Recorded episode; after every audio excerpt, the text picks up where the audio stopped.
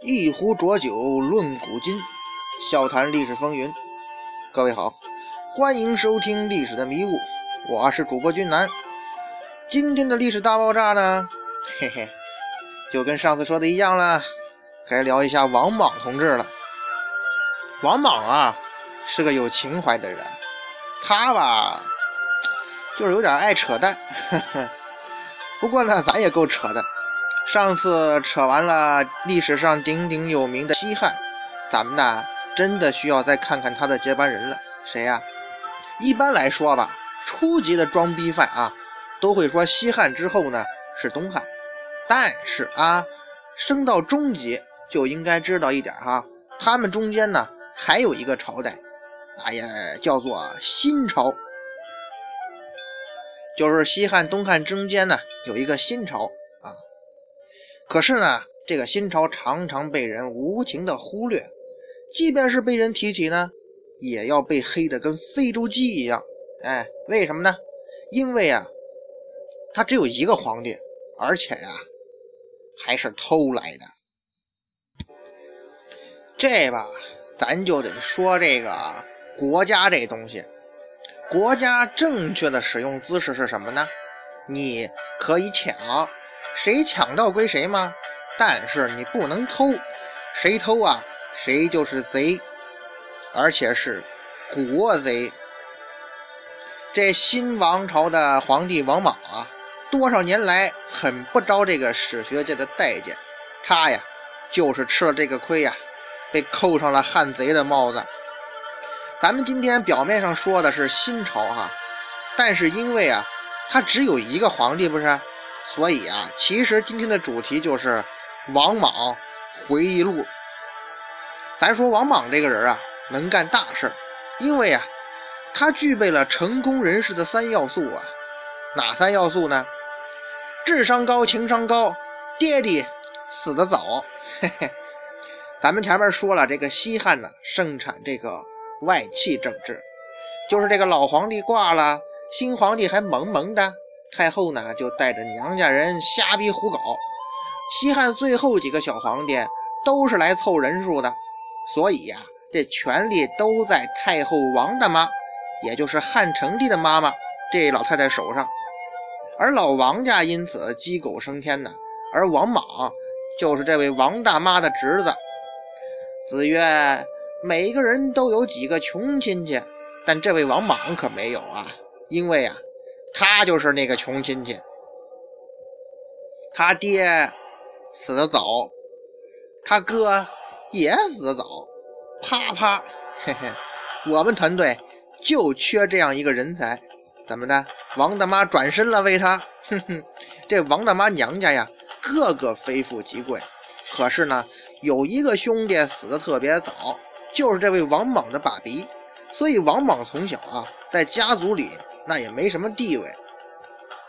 好在呢，这个娃比较聪明，知道呢没有爹，你拼不了爹，那只能玩命去拼人品了。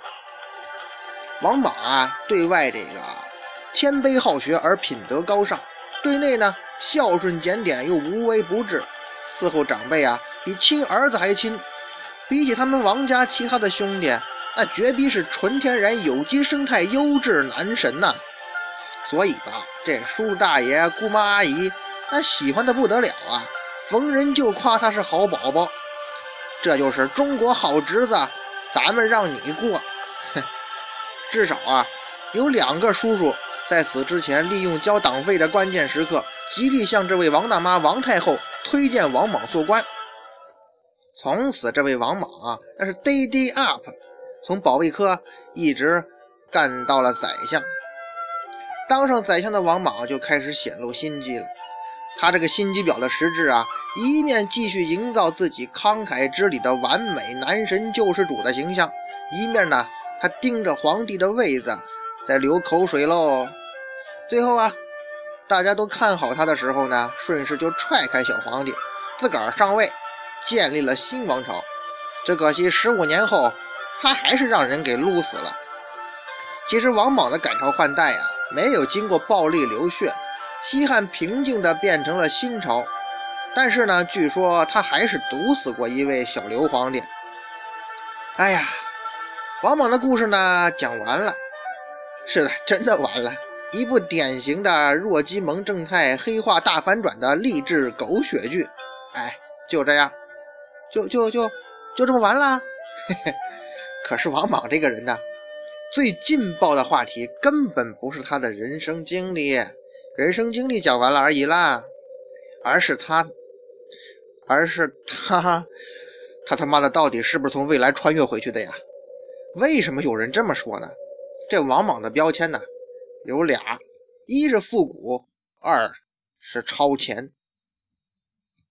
咱们说一个人他是怎么做到既复古又超前的呢？他首先得是儒家的吧？咱们前面老强调这个儒家是守旧的嘛。儒家每天喊什么呀？世界崩塌啦，三观毁完啦，节操掉光啦。还是以前好啊，然后呢，还得加一勺完美主义情怀。我操，手滑加多了，哼，这样呢，他就会拼命的创造一个乌托邦的世界，而乌托邦啊，就是人类未来的梦啊。而王莽呢，就是这样一个儒家的学霸，同时呢，还兼任一个以拯救世界为己任的男人，从当宰相就开始迫不及待地进行全面的改革。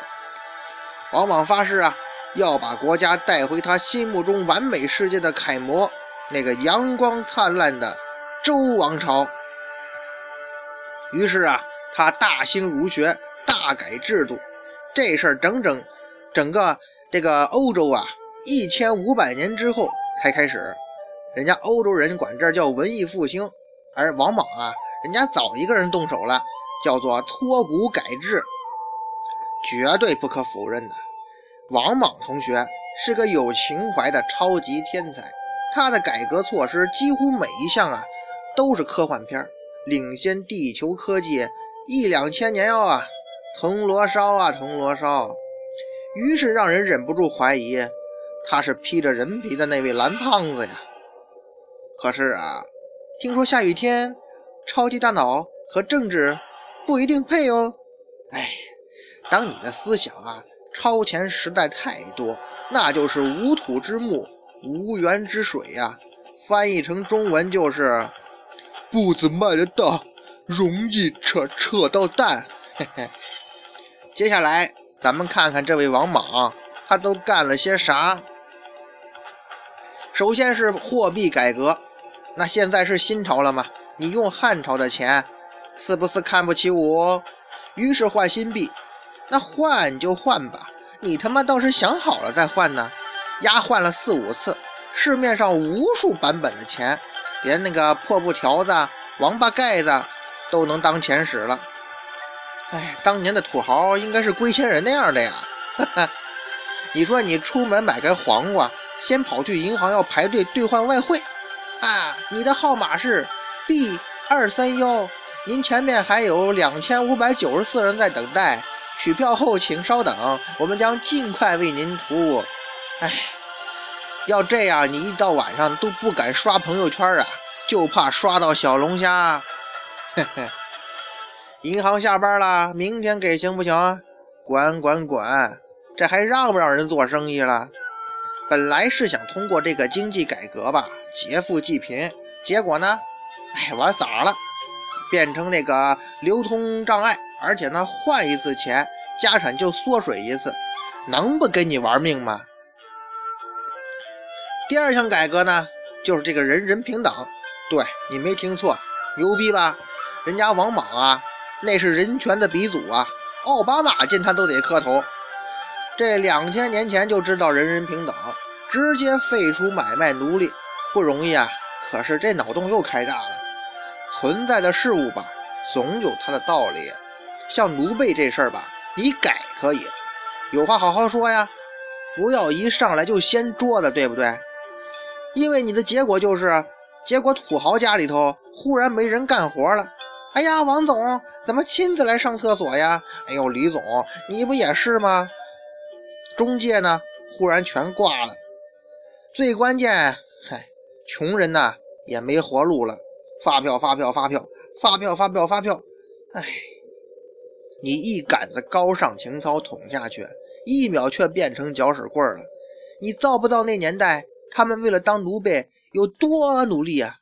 还记得唐伯虎为了进华府当奴才费多大劲吗？呵 呵还有一项呢，就是土地改革，这个了不得啊！王莽同学，打土豪分田地，土地收归国有，这解放后的事儿啊，他居然两千年前就干出来了。可是咱刚才说了，这阶级剥削他是不好，但是你下手温柔一点啊！这土地那是地主老财的命根子呀，村长也不能往人要命的地方踢，对吧？哎。我就是，我就是要个说法。你搞不定地主，你拿什么拯救穷人呢？牛逼吹出去了，现在又没货。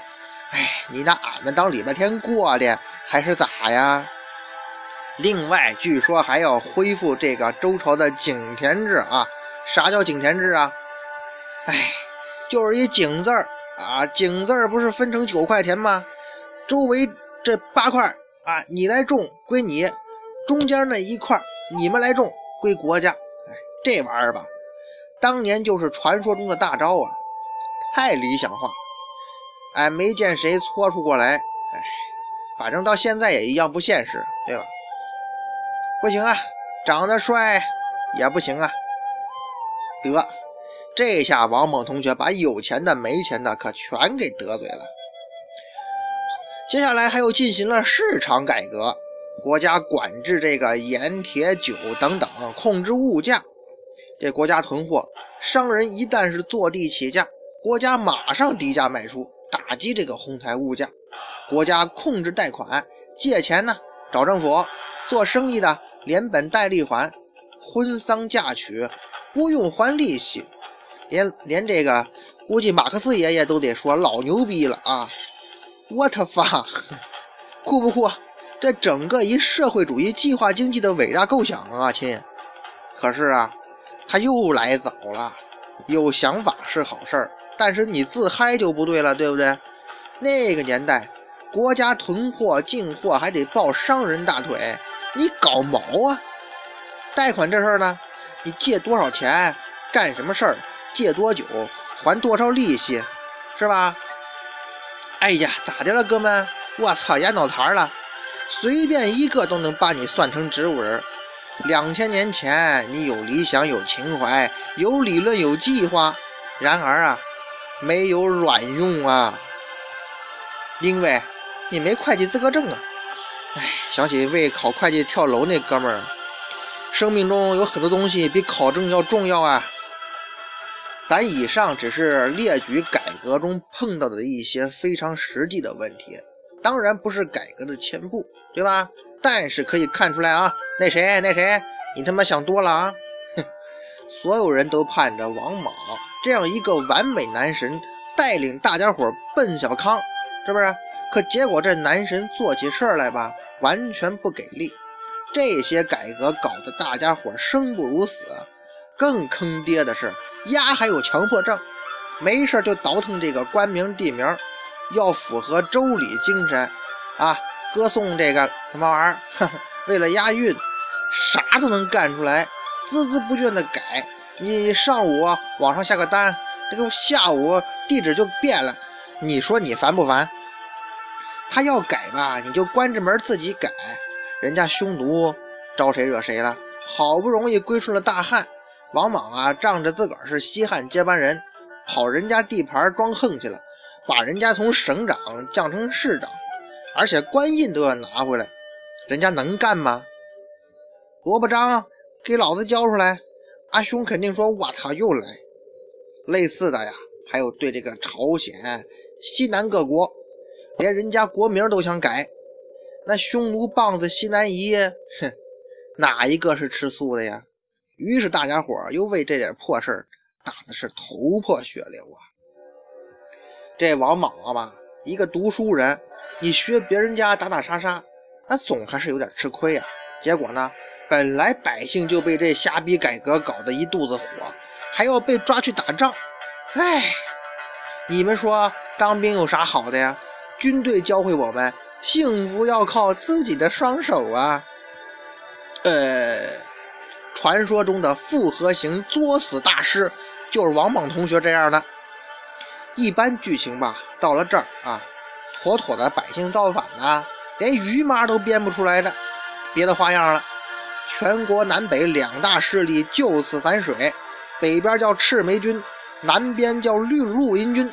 哎，这全国形势是一片不太好啊。故事的结局是呢，有一段时间到处闹灾荒，王莽啊，请老天爷吃个饭求帮忙。老天爷说没问题。哎，大哥，要不要救救我的国家呀？欧了，这就来。哎呀妈呀！哦呀！怎么着？起义军突然冲进城里，一刀捅死了他。王莽和他个人的王朝新朝就这么玩完了。哎，咱最后多句嘴哈，长得帅啊，未必是好事跟王莽一样啊。脑袋被后人拿去收藏，你愿意啊？我是没办法，要不哪位哪位仁兄试试？